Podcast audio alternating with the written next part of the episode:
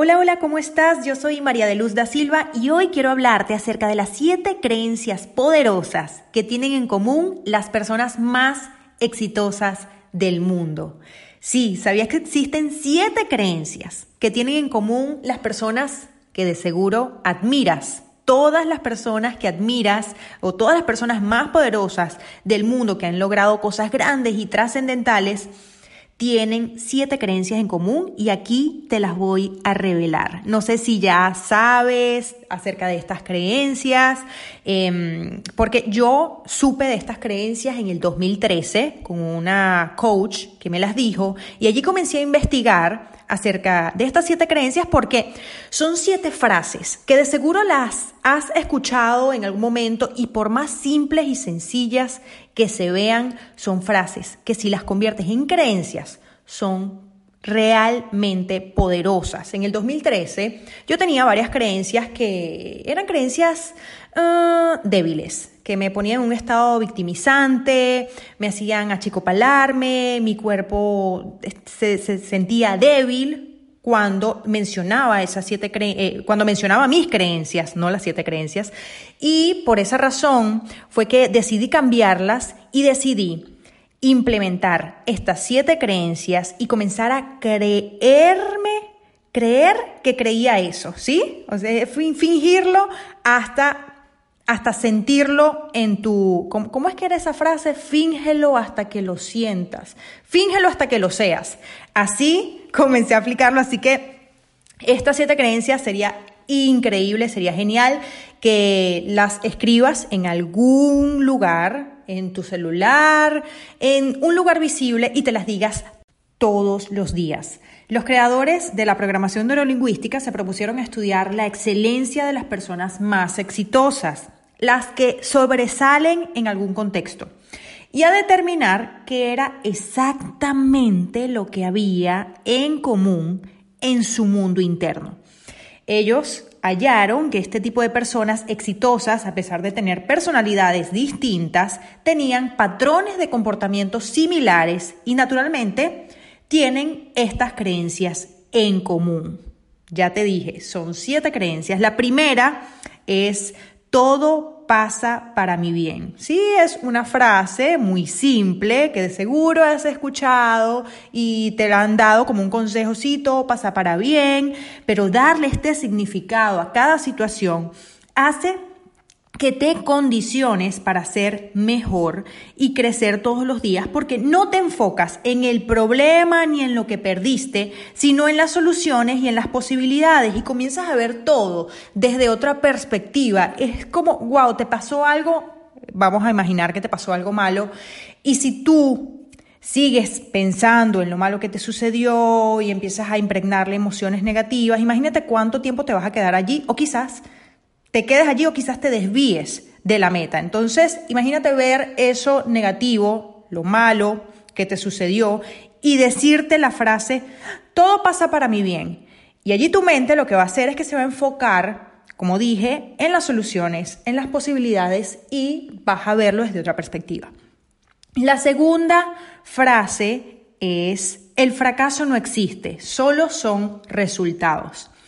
Si crees en el fracaso y le das un significado negativo, es decir, si de repente fracasaste en algo y allí, igual, volvemos a lo mismo, ¿no? El tema de las emociones. Allí tiene impregnada una emoción desagradable, te duele, no vas a querer ni siquiera volver a intentarlo.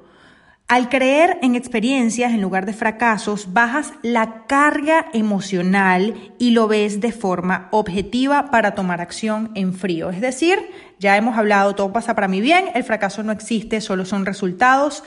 Lo que sucede allí es que quitamos esas emociones desagradables y lo vemos todo más en frío, ¿no? Por más frío que parezca, todo pasa para mi bien. El fracaso no existe, son solo resultados. Eso lo que hace es que te permite mantenerte enfocado en lo que sí quieres. La tercera frase es, soy responsable de mis actos en un 100%. Aquí volvemos al tema de la carga emocional. Al echarle la culpa a algo externo, pierdes tu poder y dejas de crecer. La culpa es una de las emociones que te puede estancar, a ver, ¿cómo decirlo? Es una de las emociones, no es la más fuerte, pero es una emoción que te puede mantener estancado en el lugar en el que estás o puedes sentir que no avanzas, pero realmente es porque estás en ese círculo vicioso de, puede ser que sientas culpa interna, es un círculo de victimización, me siento víctima, víctima y, y se te baja la energía, sientes debilidad corporal, o echarle la culpa a los demás, eso lo que hace obviamente te sigue estancando porque no tomas responsabilidad y no creces. Entonces, soy responsable de mis actos en un 100%. La cuarta frase es, no necesito saber de todo para valerme de todo. La ley de potenciación dice, no puedo ser el mejor en todo ni saber todo, pero sí me puedo asociar con alguien que aporte lo que yo no sé. Las personas más exitosas no tienen ese complejo de inferioridad, sencillamente aceptan que no saben todo, pero contactan a los que sí saben. Yo siempre doy el ejemplo de un orgullo venezolano, Carolina Herrera, ella es diseñadora de modas, ahora se acaba de graduar de diseño de modas, imagínate cuántos años después, pero es una de las mejores diseñadoras de moda del mundo y ella no tenía la creencia de que tenía que estudiar diseño de modas o tenía que saber todo acerca, de eh, acerca del diseño de modas para ser una de las mejores diseñadoras de moda del mundo. Ella tiene esta creencia y ella de seguro ni siquiera lo sabe, pero la tiene. No necesito saber de todo para valerme de todo. La quinta frase es, el trabajo es divertido. Imagínate levantarte un lunes y decir, ay, tengo que trabajar. Mm, bueno, ya sabes que no tienes esa creencia, ¿no? Si no disfrutas de lo que haces, nunca vas a poder ser excelente y no vas a poder tener resultados mm, permanentes. ¿Verdad? Bueno, el trabajo es divertido. Esa frase es simple cuatro palabras. La sexta es los mejores recursos que tenemos son los recursos humanos. Crear buenas relaciones y crear un equipo que potencie aquella meta es la mejor forma de tener éxito. Ahora la sexta y la última es una, una creencia que, bueno, esa la tenía ya desde hace mucho tiempo, es no hay éxito duradero sin una entrega personal absoluta. Es decir, impregnarle pasión a todo lo que hacemos. El trabajo constante y disciplinado es indispensable para la excelencia.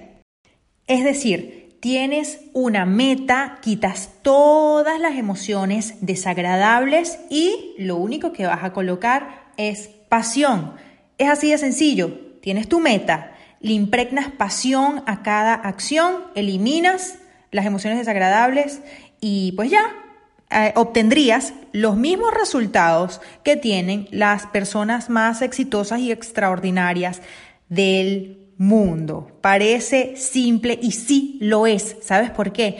Porque yo te estoy diciendo ya lo que hace, realmente lo que hacen estas siete creencias, ¿no? Que tienes una meta, no le impregnas eh, emociones desagradables, sino que lo único que haces es impregnarle pasión y enfocarte sin esas creencias limitantes de que necesitas saber de todo para tener todo, es decir, eh, o para hacer todo lo que quieras hacer, es decir, tienes estas creencias, nada más con decirte estas siete frases, lo que va a suceder es que tu forma de actuar, tu comportamiento va a alinearse a esas creencias. Así que si comienzas a incorporarlas en tu vida, va a ser inevitable. Te vas a sentir en ese estado de excelencia y de éxito todos los días, independientemente del ámbito en el que decías emprender. Son siete creencias que la puedes utilizar para cualquier cosa. Así que anota estas creencias en un lugar visible y comienza a integrarlas en tu día a día, porque estoy segura que sin duda te vas a convertir en una persona exitosa. Así que me cuentas qué tal te va, comparte este podcast a la persona que consideres que, necesita o que le interese esta información. Por acá, María de Luz, en Instagram, arroba María de Luz, www.mariadeluzdasilva.com, coachingideal.com. Así que nos vemos en un siguiente podcast. Te quiero mucho.